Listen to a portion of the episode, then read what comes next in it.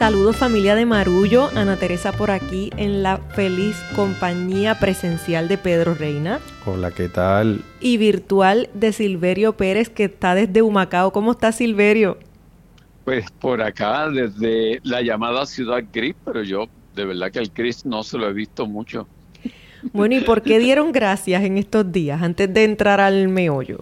Yo di muchas gracias por por tantas cosas que me llenan de, gozo y de alegría y que puedo hacer, puedo hacer música, puedo escribir, tengo a mi familia eh, maravillosa de mi padre, mi madre, mis hijos. O sea, son tantas las bendiciones que tengo que eh, la lista de, de gracias era bien, pero que bien grande y sobre todo vivir en un país como Puerto Rico que constantemente nos requiere el que amemos sin medida este país para seguir viviendo aquí, seguir eh, apostando a que puede ser el país que merece ser. Yo casi me hago eco de lo que tú dices, porque estamos vivos, porque hay un techo, porque tenemos salud, porque hay prosperidad, porque tenemos el amor de la gente que queremos cerca de nosotros y eso, aunque parezca como cursi, no, es una fortuna en estos tiempos en que tantas personas sufren muchas cosas. Sí, no, y, es. y, es. interesante porque es una fecha que, que obviamente no, no, está exenta de conflictos, sobre todo en el contexto estadounidense, pero aquí en Puerto Rico yo creo que hemos adoptado la parte de reunirnos, comer rico y dar gracias y, y en Puerto Rico la hemos divorciado un poco de ese trasfondo histórico sangriento y, violento que tiene. Y en el caso de acá, yo, yo pienso mucho en ese día, eh, en el sentido de, de, la práctica, de la gratitud como una práctica diaria. Eh, en muchos momentos de, de la vida eh, que uno se concentra en, en, este problema, en esta cosa mala que está pasando y el cerebro está diseñado para eso, para que nos concentremos en las cosas que nos causan angustia por un momento, pues porque es un mecanismo de supervivencia pero enfocarse en cada noche, elegir tres, cuatro, cinco cosas, por sencillas que sean, por las cuales estamos agradecidos, ayuda muchísimo a, hacer un cambio de perspectiva. Es una, una de las tareas más comunes que suelen dar los psicólogos y las psicólogas. Esto. Haz una lista todas las noches de tres, cinco cosas por las cuales estás agradecido, agradecida. Y, y lo he hecho y, y, ha sido bien importante y dar gracias por cosas tan sencillas como alcancé a ver el atardecer o por cosas tan grandes como pues que una persona amada superó una prueba de salud muy grande y demás. Así que, que nada, quería, quería partir de la gratitud y la gratitud que sentimos hacia cada uno de ustedes que nos escucha, que nos acompaña y que nos da la, el privilegio de acompañarles a ustedes donde quiera que estén. Que vivir en estado de, gratitud, esa apertura a, uno mirar las cosas buenas que nos rodean, nos prepara mentalmente y energéticamente a recibir más de esas cosas. Cuando uno se concentra en lo que no tiene, en lo que te falta, en la escasez, provoca más de eso también. Y es una forma de vida muy, pero que muy sabia. Muy, muy importante. Bueno, pues con esa mesa de gratitud servida, Pedro, ¿cuáles son los temas de hoy? Bueno, yo quiero comenzar con la noticia que prácticamente ha acaparado los titulares este fin de semana, la aparición de la variante Omicron de, del COVID-19. Y no lo quiero hacer para hacerme eco, ¿verdad?, de una histeria, una cierta histeria que se palpa en, los titulares. No, es imposible eh, evadir, toparse con la noticia de que hay una nueva variante identificada en Sudáfrica y es imposible hacerlo porque los medios de comunicación escritos, visuales, de radio, billboards, en todas partes está esa noticia. Y, y en realidad, cuando uno la escucha, pues, pues, hay, que, hay que comentarla porque cuando buscas un poquito más te das cuenta de que no estamos ante un nuevo virus, estamos ante una nueva variante del virus y hay muchísimas preguntas todavía por hacerse. Pero una de las cosas que queremos comentar con ustedes es, ya después de todos estos meses, casi dos años de esta pandemia, tenemos muchísimo conocimiento sobre la ciencia y, es interesante ver cómo estamos reaccionando a las cosas. Si bien a principios del año pasado, en el 2020, cuando se anunció que había un virus en Wuhan, en China, el mundo se tardó un montón en tomarlo en serio, esta vez parecería que fue exactamente lo contrario. Los científicos surafricanos dan cuenta de que han identificado una variante y automáticamente se cerraron las fronteras en Europa, se cerraron las fronteras en Estados Unidos y los Japón. y los surafricanos están diciendo, pero espérate, espérate, espérate, nosotros estamos compartiendo el conocimiento de que lo identificamos. Hay todavía muchas cosas que no sabemos, pero ya nos penalizan. Se han quejado de que el cierre de fronteras tiene una, ¿verdad? No solamente para Sudáfrica, sino para una serie de países del, del sur de África, que ahora van, están ¿verdad? condicionados el, transporte aéreo a esos lugares y, bien vale la pena que conversemos si debemos salir corriendo, porque rápido la pregunta es, ¿es nuevo? ¿Las vacunas sirven? ¿Los boosters sirven? ¿Qué está pasando? Es que a mí me parece un poco ridículo esas reacciones de histeria, no porque no debiéramos preocuparnos, sino que es que el comportamiento que se ha tenido sobre todo en los países desarrollados, provee para que el virus se siga mutando y se siga multiplicando. Bueno, esa es la primera lección, el virus va a seguir mutando. Va a seguir mutando mientras en Estados Unidos, en Inglaterra y en los grandes países estén preocupados, número uno, sobre la cuestión única y exclusivamente del capital y entonces no hayan tomado las medidas paulatinas que hay que ir tomando, que es sabiduría pura, que es, tú no puedes de un momento a otro abrir todo, como han hecho, eh, descartar las, eh, las mascarillas, eh, en otros sitios donde se ha manejado los asuntos paulatinamente y con conciencia, pues no está pasando eso, pero como los grandes países del capital en el mundo están más preocupados por, por por el dinero, por, por el capital, por el negocio, por lo que significa para ellos el turismo, etcétera, es natural que haya unas altas y bajas con respecto al contagio, porque todavía no hemos eh, dominado sobre la pandemia del COVID. Es natural que surjan esas nuevas variantes, pero no aprendemos como que la lección, o por lo menos esos países desarrollados no aprenden la lección. Sí, una, una cosa también es ver, eh, como explicabas Pedro, eh, el resultado de eh, la falta de cooperación internacional en el tema de las vacunas mientras unos países estuvieron y, tienen unos accesos ridículos a las vacunas al punto de que la gente se da el lujo de, de, debatir de debatir en, torno a ella. Eh, hay otros países esto que no han tenido esos accesos y, y entonces e, evidentemente es una falta de entendimiento a nivel global no, no de la ciencia, porque se sabe cómo funciona la ciencia, o sea, se sabe cómo va a funcionar y operar un virus, lo sabemos hace muchísimos años, pero no hay un entendimiento profundo de que lo que le pasa a uno le pasa a todos. Eso no acaba de entenderse y no acaba de haber una voluntad política internacional que parta de esa conciencia y esa premisa. O sea, eso es una conciencia que se sabe a nivel intelectual eh, que la ciencia la prueba, pero no existe un entendimiento global que promueva eh, un comportamiento entre países que, atente contra eso, digo, que, que, atienda a esta situación. Y por otro lado, eh, pensando en, estos cierres de frontera radicales y todas estas decisiones que se han estado tomando en estos días, pienso también en cómo eh, inevitablemente una de las cosas que lo hemos hablado antes, pero que cada día se hace más evidente, una de las cosas que más va a transformar esta experiencia de la pandemia y, yo hasta cierto punto creo que para bien eh, será la experiencia del viaje. Porque si bien es cierto que antes el viaje era algo que la gente pudiente era la que tenía acceso a la oportunidad de, un traslado, de un viaje, digamos, eh, de educación o por placer y demás, también es cierto que eh, la forma en la que estábamos viajando antes de la pandemia no era sostenible, no era buena para el planeta, no era buena para, para las economías que impactaban, no era, no era buena para nadie. Sí habían unos lugares que, que claro, que, que, que su principal ingreso eran esas hordas de turistas que llegaban eh, y, esto sin, sin juzgar, hay, hay, mucha gente que se burla de, los turistas o, o, siempre dicen yo viajo pero no para hacer turismo, como si el turismo fuera una cosa menor eh, y eso también me parece de un elitismo muy desgraciado.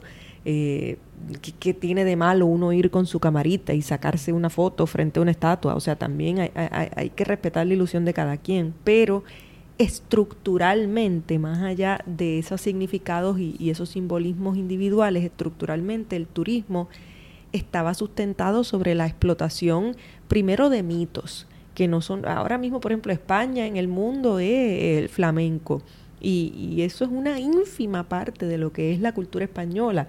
O sea, se, crean y se recrean y se reproducen unos mitos eh, que no son consonos con la realidad, por un lado, y por el otro también eh, era un turismo tan veloz como los tiempos y tan veloz como este capitalismo salvaje en el que la experiencia del viaje no pasaba por la gente.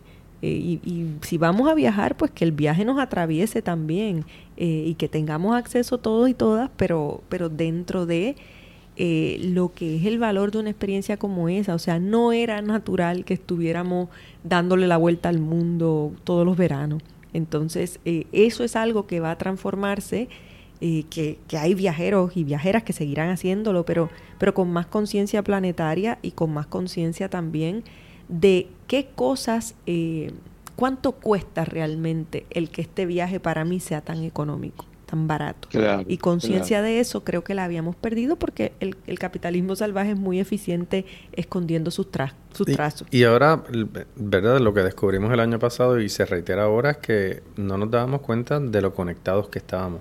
Exacto. La globalización, ¿verdad? Estaba en boca de mucha gente, pero no entendíamos que algo que pasaba en China nos iba a impactar a nosotros como le iba, iba a impactar al resto del planeta. Me recuerda a nuestro antiguo secretario de salud que decía, ah, eso, ese virus está en China y aquí no hay vuelos que vengan de China, así que no nos va a afectar. Total desconocimiento de lo interdependiente que es el mundo en el que nosotros vivimos y claro, la preocupación con esta variante tiene que ver con que entramos en el invierno eh, aquí en el hemisferio norte. Entonces es la época del año en que nos encerramos y el cerrarse trae unas consecuencias, sobre todo en los países de temperaturas más templadas, no en los trópicos, pero todo esto, ¿verdad?, amplifica este sentimiento que tenemos. También hay una ilusión de que estuviéramos doblando la curva, yo creo que sí, pero yo escuchaba a Anthony Fauci, al doctor Anthony Fauci, esta mañana diciendo, esto es sencillo, el que no se ha vacunado, que se vacune, el que no se ha puesto los refuerzos, que se los ponga, vamos a vacunar a los niños y vamos a seguir con medidas de sentido común. O sea, esto no es otro virus, sí puede ser un desafío, puede ser.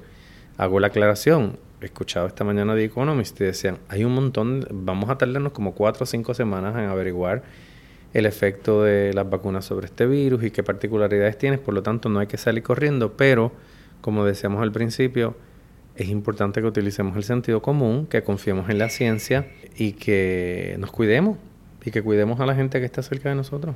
Así es. No, y, pensando en, estos debates científicos y, en estos debates de la razón, pero también del, corazón, porque en el fondo eh, mucho del raciocinio que hemos hecho en este proceso eh, como sociedad ha incidido en nuestras relaciones interpersonales, ha incidido en muchísimas relaciones y queríamos compartir hoy con ustedes una, una conversación abierta que el sábado pasado la compartía con Silverio eh, hace unas semanas la, hablaba con Pedro a, raíz de unas lecturas sobre plantas. Ustedes saben que Pedro y yo estamos en nuestra era de las plantas y de lo único que leemos es de plantas y de, y de hojas y de matas y de árboles y de raíces que se comunican debajo de la tierra. Y esto que no ha llegado por ahí un cierto libro de poesía que va a contribuir también. Que es plantífero también. sí, es plantífero también.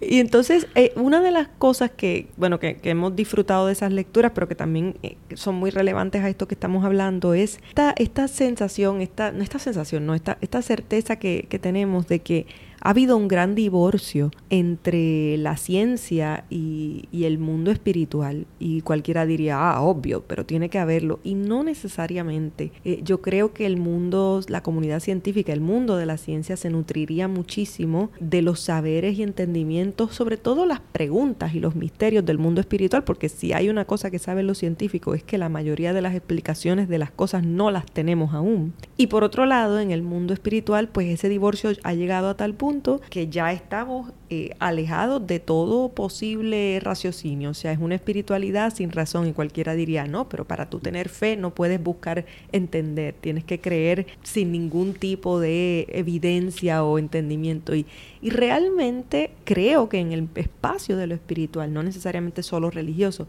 también hay espacio para el pensamiento crítico y para el raciocinio y lo vemos con, con líderes esto, espirituales de toda denominación religiosa eh, que han dado cátedra de ello. Entonces, ese divorcio nos ha hecho mucho daño, ha sido muy evidente en este momento. Y no sé, no sé cómo, cómo has vivido tú esa experiencia eh, en este peregrinar leyendo sobre las plantas, qué reflexiones has tenido en estas indagaciones científicas, porque lo que a mí me interesa de todo esto, Pedro, es que muchas de las reflexiones que uno tiene leyendo de ciencia son reflexiones profundamente espirituales. Totalmente, yo creo que Ana Teresa alude a este periodo de lecturas compartidas entre ella y yo. Yo quiero comenzar mencionando un libro que a mí me ha impactado mucho que se llama La Nación de las Plantas de Stefano Mancuso, quien es un científico italiano muy conocido porque básicamente ha, adelantado la discusión sobre una nueva mirada al mundo vegetal frente al mundo animal, ¿no? Siempre se ha, se ha dado por sentado que el mundo animal es superior al mundo vegetal porque, pues, por ejemplo, en un bosque los árboles no se pueden mover y los animales, sin embargo, pueden trepar, pueden correr, pueden nadar, etcétera. Y Mancuso es uno de, varios científicos con los que me he topado en los últimos meses que he estado leyendo,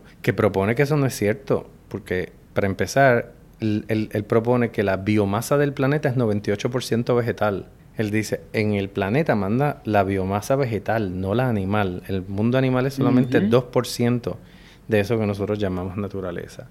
Y él empieza a dar ejemplos de cómo el mundo vegetal simplemente está organizado de otra forma. Él dice, un árbol es lo contrario a un organismo animal, porque en un organismo animal las tareas están especializadas y centralizadas en distintos órganos. En un árbol las tareas están generalizadas por todo el árbol. A un árbol tú le puedes cortar una rama y tiene otras ramas llenas de hojas para llevar a cabo el mismo proceso. Y entonces él, no solamente hace ese planteamiento, ¿verdad? Que él dice, esto es otra forma de organizar la vida, el mundo vegetal está organizado de otra manera, sino que él establece con evidencia cómo en el mundo vegetal hay competencia y colaboración, como hay en el mundo animal como en un bosque los árboles comparten a través de las raíces debajo de la tierra los nutrientes, como los hongos y las bacterias sirven para colaborar, cómo un árbol puede convocar a un insecto para defenderse de una plaga. En fin, es una historia maravillosa, maravillosa e interesante. Pero voy a, pivot aquí el roll del baloncesto para mencionar un libro que, que, me acabo de leer este fin de semana que, de la filósofa española Victoria Camps en el que ella habla de que se llama, el libro se llama Tiempo de Cuidados y hace una defensa ética de lo que ha supuesto enfrentarnos a nuestra fragilidad durante la pandemia. Y una de las cosas que ella quiere con el libro es quitarle el género a ese concepto del cuidado, porque se dice, dice ella, ¿no? Que el cuidado se asocia con lo femenino. El hombre es racionalidad, productividad y la mujer es reproducción y, cuidado. Y entonces ella dice, no, el cuidado no tiene género, hay que sacarlo de ese dominio exclusivo de lo femenino. E inclusive dice algo bien interesante, dice, la razón y el juicio son masculinos, la naturaleza es femenina. Y esa, ese concepto binario de mirar las cosas, dice, hay, que acabar con él porque los sentimientos, la naturaleza, el cuerpo que se, se apartan, ¿verdad? Se pone en, en el dominio de lo femenino, son muy importantes para la supervivencia de la especie. Entonces, cuando, cuando vas elaborando todo eso y te das cuenta que, que es cierto, desde el patriarcado a la naturaleza hay que ponerle al servicio del hombre, en vez de una mirada ecológica que diga, la naturaleza es donde el ser humano vive. Hmm. No es un lugar de explotación. De servicio, es, es nuestra casa, es la casa de todos, es la casa inclusiva. ¿Cómo vamos a explotarla para vivir? Una interacción, una comunión. Si en realidad no podemos vivir sin ella, esa visión ecológica versus esta otra eh, visión extractiva, eh, binaria,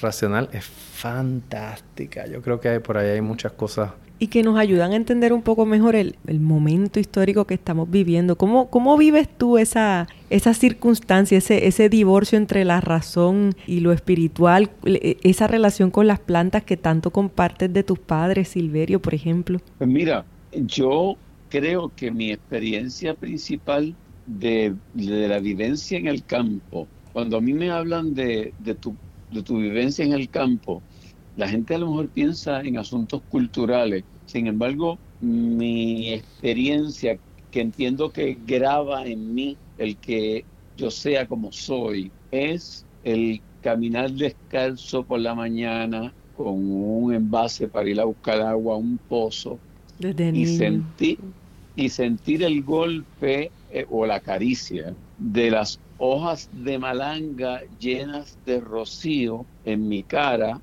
y cómo eso me ayudaba como que a despertar ese contacto con esas hojas de malanga enormes, eran unas hojas enormes, este, cuando yo iba a buscar agua en el pozo, cuando por la tarde regresaba y entonces tenía tiempo de subirme al árbol de cacao y tumbar una bellota y, comérmela, caminar por dentro de un platanal, sentir e, esa cobertura que te da como que te arropa un, platanal. Todas esas experiencias de contacto directo con la, con la naturaleza, meterme en el monte de Guilebulgo, que era el monte donde los jóvenes, los niños, nos íbamos a jugar y a, buscar fresas y todo ese tipo de cosas.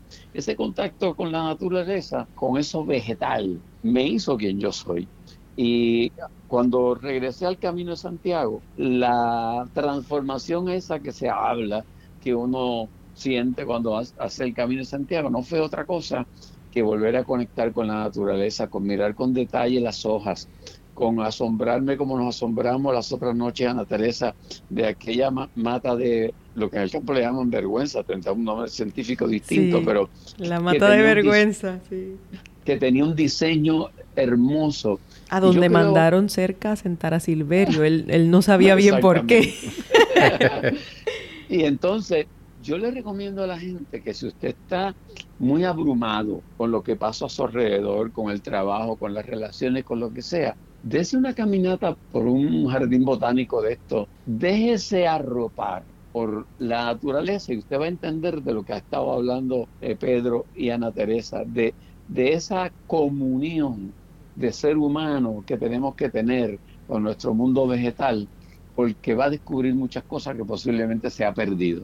Absolutamente, yo estoy completamente de acuerdo contigo. Vamos a compartir con nuestros podescuchas también un videito de TED de la científica canadiense Susan Simard que se llama Cómo los árboles se comunican entre sí. Ay, que eso es bello. Sí, ese sí lo hermoso. es un TED Talk hermosísimo y además ella tiene un libro que se llama Finding the Mother Tree en el que ella demuestra que en, en los bosques siempre hay un árbol que es central al, al ecosistema y ella además con prueba empírica demuestra cómo ese árbol eh, toma decisiones, comparte, convive, colabora con los demás árboles de otras especies que tiene a su alrededor. Así que van a, van a poder verlo y apreciarlo. Pero antes de ir a la pausa, quiero saludar a nuestros amigos de Patreon que todos los meses colaboran, ¿verdad? Aportan a la producción de este podcast que hacemos gratuitamente con mucho amor. Si a usted le interesa apoyar el trabajo que nosotros hacemos, eh, vaya en, el internet a www.patreon.com diagonal marullo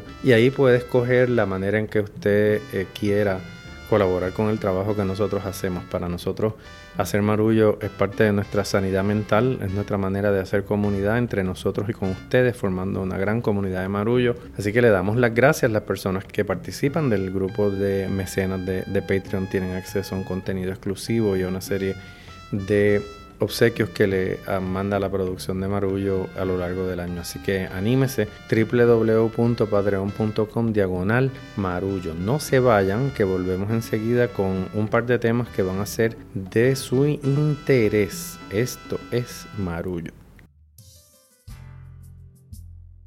Bueno, y quiero decir que un amigo marrullero, Wilfredo Míguez, nos obsequia su legado en su cumpleaños Quiero decir que mi Wilfredo Míguez es abogado y contador público de profesión, pero toca la trompeta y escribe libros también. Y hoy, por motivo de su llegada al séptimo piso, ya yo llegué y es chévere. Quiere regalarnos su música y sus libros. Así que escucha y deleítate con su música a través de Spotify.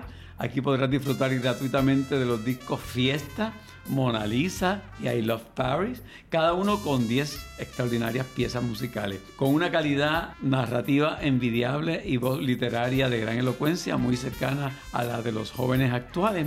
Miguel nos comparte la novela Isabel, una historia que no se podía publicar, inspirada en dos historias de la vida real en la que convergen el amor, la pasión y la violencia en el mundo particular de la música puertorriqueña del Caribe y Nueva York. Y la novela La Fraternidad, en la que Miguel explota el asedio, la guerra, el misterio y la pasión que rodean a una familia perseguida por el IRS desde Washington DC a Cuba. Puedes descargar ambos libros en formato PDF para tu disfrute en el sitio web www.wilfredomiguez.com www.wilfredomiguez.com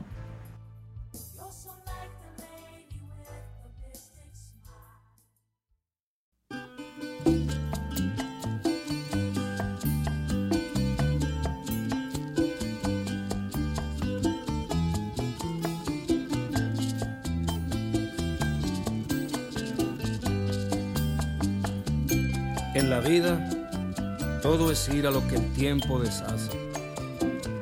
Sabe el hombre dónde nace y no dónde va a morir.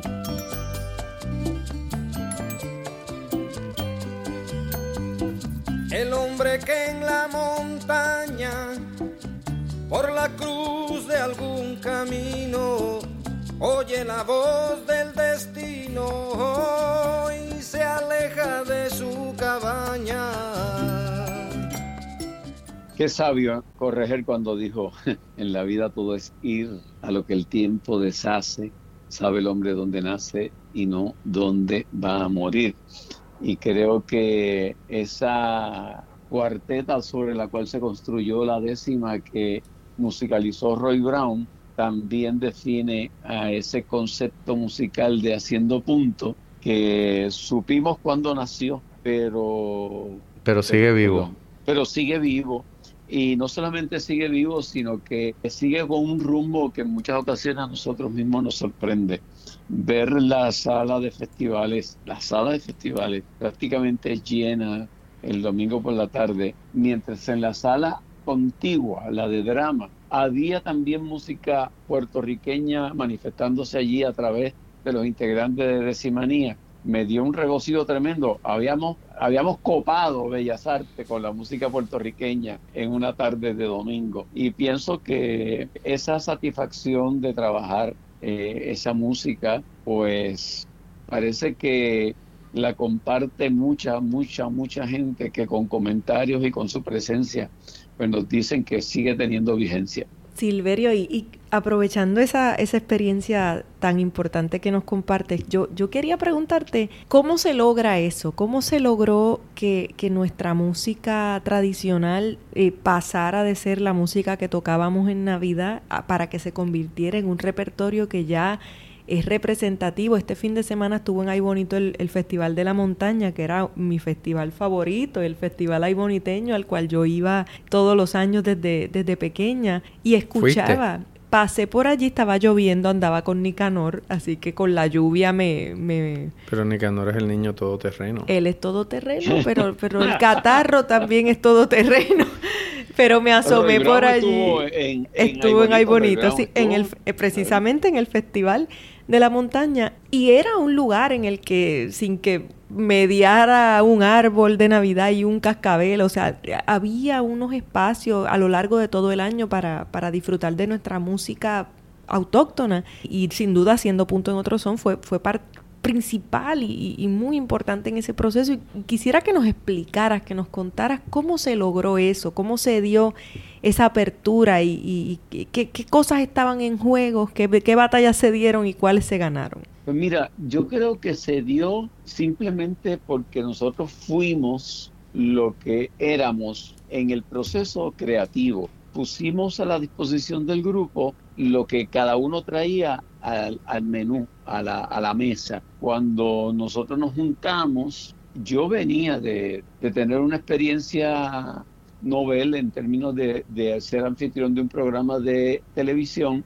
que por primera vez sacaba la música campesina de las navidades y Don Tommy Muñiz, que era un programa que corría todo el año que se llamaba Borín que encanta y la idea era decirle a la gente esta música no solamente es para época navideña, esta es nuestra música que se toca todo el año.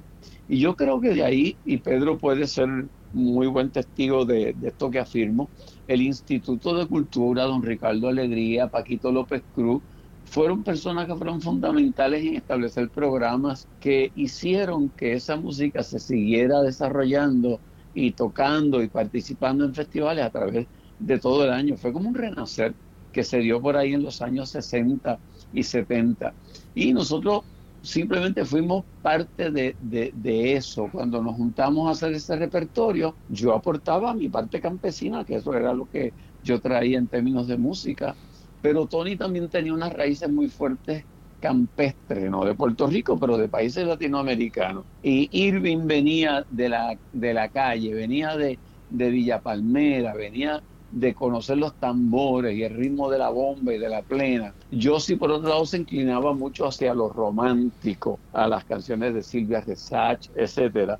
Y Nano, curiosamente, venía y aportaba un poco en la onda rockera, porque él venía de un grupo en Bayamón que se llamaban God, Mother and Country. Qué Bayamón es ese título. Entonces, todo eso se echa como un guiso, ¿verdad? Como un guiso. Pero esos cinco iniciales éramos puertorriqueños. Y en última instancia lo que iba a predominar era lo que éramos. Y entonces en esas primeras presentaciones, este, la, la, la base de todo lo que hicimos tenía que ver con esta música puertorriqueña que yo, hablando ya del tema inicial que fue el dar gracias, cuando antes de que la cortina se levantara el domingo y yo escuchaba el rumor de un público que está llenando una sala, que ustedes no se pueden imaginar lo que penetra en el corazón de uno, ese murmullo allá afuera de gente que está esperando que tú le sirvas el plato de, lo que tú has confeccionado en tu arte. Eh, yo daba gracias porque son tantas y tantas y tantas las ocasiones en que nos hemos parado ahí en esa tarima a hacer música puertorriqueña y el público no, nos ha defraudado nunca. ¿Por qué triunfó ese estilo? ¿Por qué sigue triunfando? ¿Por qué sigue manteniéndose? Porque refleja lo que somos. Simplemente porque en música está ahí escenificado lo que siente el puertorriqueño, esa identidad que sobresale ahí cuando tú raspas un poquito la piel, ahí está. Yo, imagínate, para, para mí Igual que decía la semana pasada que Rubén Blades es la banda sonora de, una parte de mi vida, siendo punto es la parte sonora, la banda sonora de otra parte de mi vida. Porque en, una conversación que teníamos Ana Teresa y un día, yo saqué aquí los discos de Haciendo Punto que yo era Muy bien guardados. Con un cariño enorme y Silverio estaba por allá, le mandamos una foto de, la carátula del disco de Punto Final grabado en el Teatro de la Universidad. Pero yo tengo desde el primero hasta hasta el último disco, pues mi mamá era fiel eh, seguidora de, Haciendo Punto. Yo creo que muchos de nosotros fuimos iniciados a la música. Aunque veí, escuchábamos eh, Borín que encanta y todo el show Goya y otros lugares donde se podía escuchar música típica de vez en cuando. Haciendo Punto, pues es un, un capítulo bien importante. Quiero decirles que esa conversación eh, también se dio en los camerinos antes del show, se dio en los camerinos después del show y decidimos que esta conversación aderezado con canciones va a ser la bohemia que tendremos el próximo domingo por la que yo estoy haciendo los domingos a las 7 de la noche por Facebook Live.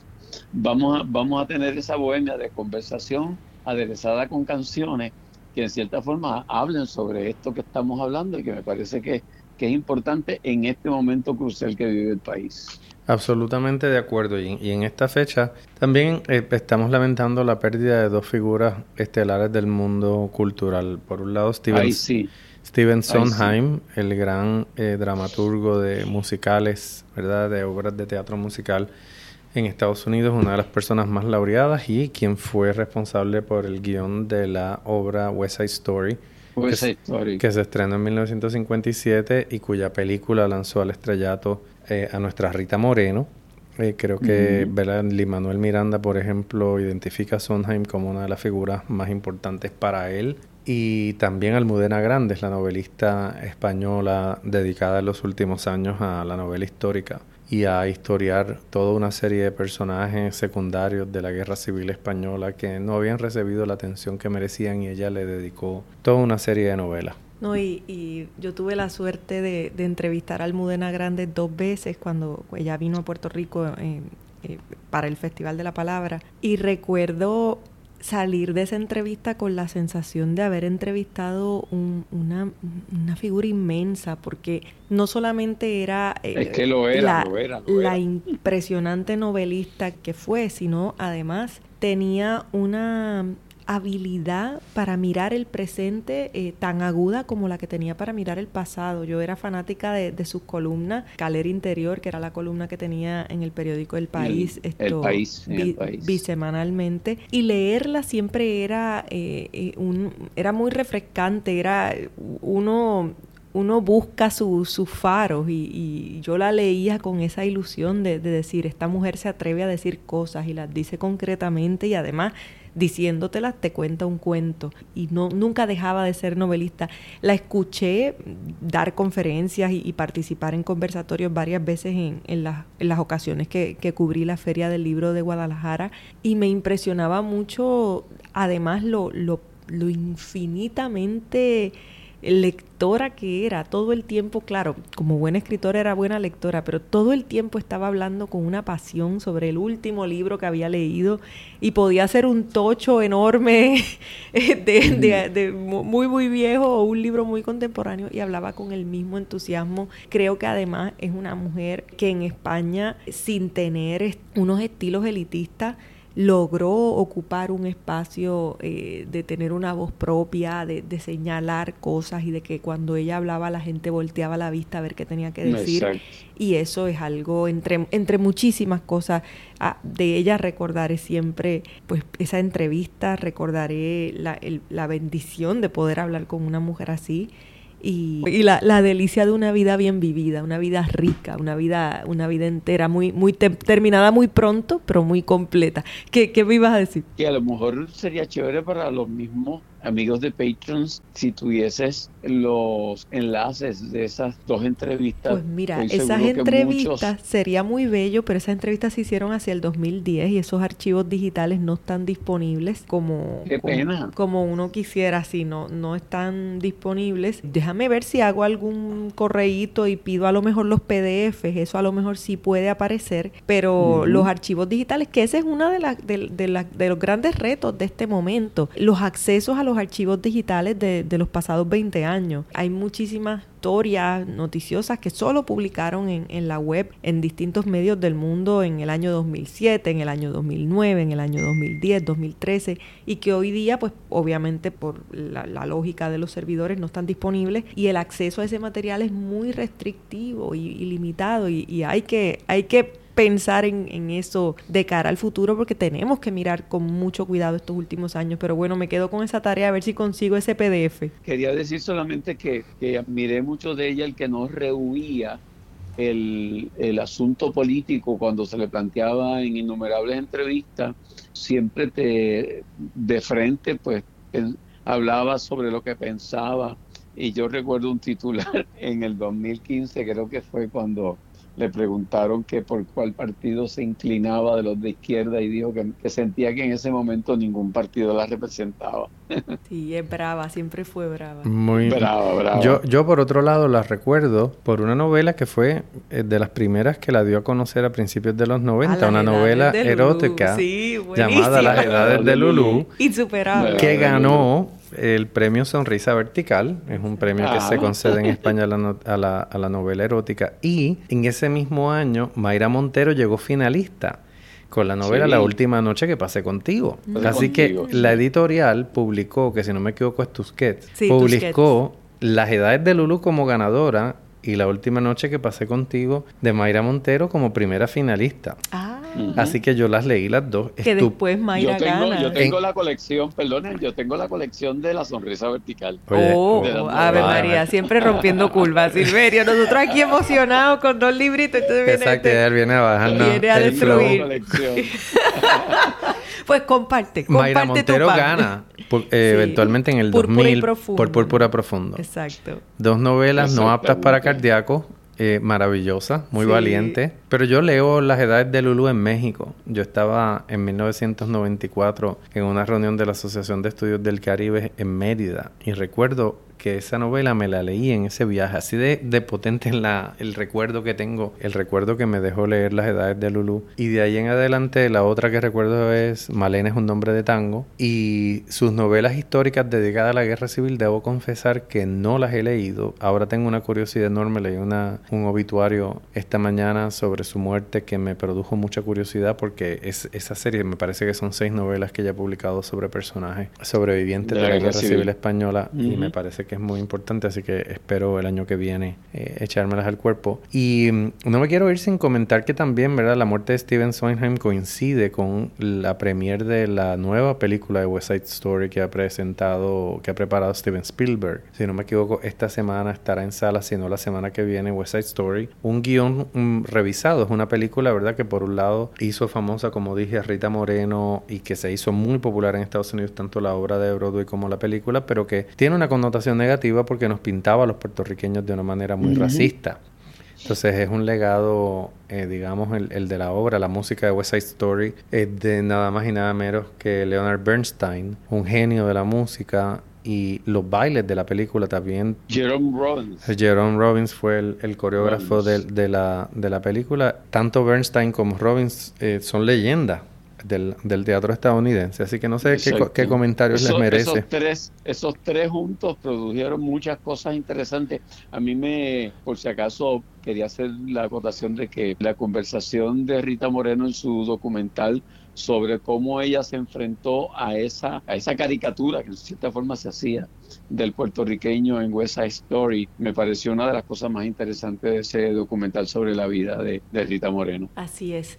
No, a mí obviamente me toca por el lado de Modesto, que Modesto se vive estas cosas eh, directamente. Él, él es un fanático del teatro musical. Cuando vivió en Nueva York no perdió ocasión para ver una pieza y, y siempre me habla de esto y siempre me habla sobre cómo esto pues atraviesa también esa gran narrativa, esa, ese, ese montón de eslabones dentro de lo que es la historia de, los artistas, de los actores eh, a los cuales nuestros artistas también se, se, se, conectan, no necesariamente siempre de manera directa, pero son influencias que, que llegan y que, y que marcan y que, y que trascienden. Así que sí, son dos muertes eh, importantes. Pienso que cuando muere un artista siempre muere como una frecuencia, como una forma de mirar el mundo. Y una parte de uno también, de los que cuando uno ha leído, ha vivido la obra de, de, ese tipo de personas, hay algo que muere en uno también. Yo creo que en ambos casos, sin embargo, dejan una obra tan rica yo creo que la muerte de Almudena Grandes es prematura, apenas tenía 61 años. Sondheim tenía 91. Sí. Y Sondheim pues se atrevió a muchísimas cosas, hizo mucho, fue una figura emblemática. Yo creo que con, con Andrew Lloyd Webber, entre ellos dos, prácticamente se cuenta la historia de Broadway de la segunda mitad del siglo XX. Pero eh, en el caso de Almudena Grande, aunque se trataba de una muerte a los 61 años, fue una eh, novelista tremendamente productiva, que deja un legado histórico en el sentido de que al novelar un periodo tan importante de la historia española, deja un registro para que las futuras generaciones conozcan personajes que de otra manera hubiesen quedado en el olvido. Así y que hagan lo que hace la literatura, documentar cómo se sentía. Absolutamente, porque se trata de escribir ficción con absoluto rigor histórico. O sea, es que inventarse una historia, pero con fidelidad a los hechos históricos. Y ella fue reconocida en vida por hacerlo con mucho celo, por basar sus novelas en investigaciones muy rigurosas. Así que eso me, me agradó mucho leer el, el respeto que se le tenía en mi gremio. O sea que a lo mejor vas a leer un poco menos de plantas próximamente. Pues sí, yo, yo, yo estoy leyendo ahora mismo como en cinco canales a la vez. Estoy en una fase mánica de lectura. Ana Teresa viene aquí cada vez que vamos a grabar Marullo y me inspecciona la butaca a ver qué hay Le inspeccionó la butaca y a veces salgo preocupada. Yo, de verdad, tú te vas a meter todo esto al cuerpo, Pedro. Me preocupa. En el caso de Pedro, uno mira no lo que está sobre la mesa, sino lo que está sobre la butaca. Exactamente. Yo, creo que, bueno, familia, yo creo que ya, ya vamos cerrando. Gracias por, por acompañarnos en, en este encuentro que, es lo que es, un encuentro de amigos. Gracias por ser parte de la comunidad. Y a mis amados Pedro y Silverio, gracias siempre por, por ser la mejor contraparte para, para el pensamiento. Eh, gracias también a todos nuestros podescuchas. No lo hemos dicho mucho, pero acabamos de cumplir tres años haciendo marullo en este mes que se acaba esta semana. Pues hay que buscar un bizcochito. Por ahí producción tiene unas cositas que van a salir esta semana, pero, pero cumplimos tres años de hacer marullo. A lo bobo, a lo pues bobo. Pues mira, jugando, jugando, llegamos hasta aquí, qué bien. Ahora mismo, gracias a ustedes que están toda la geografía del planeta escuchándonos aquí en nuestra isla del encanto y donde quiera que nos, que nos estén escuchando, reciban nuestro abrazo. Igual. Hasta la próxima. Esto es Bendición. marullo.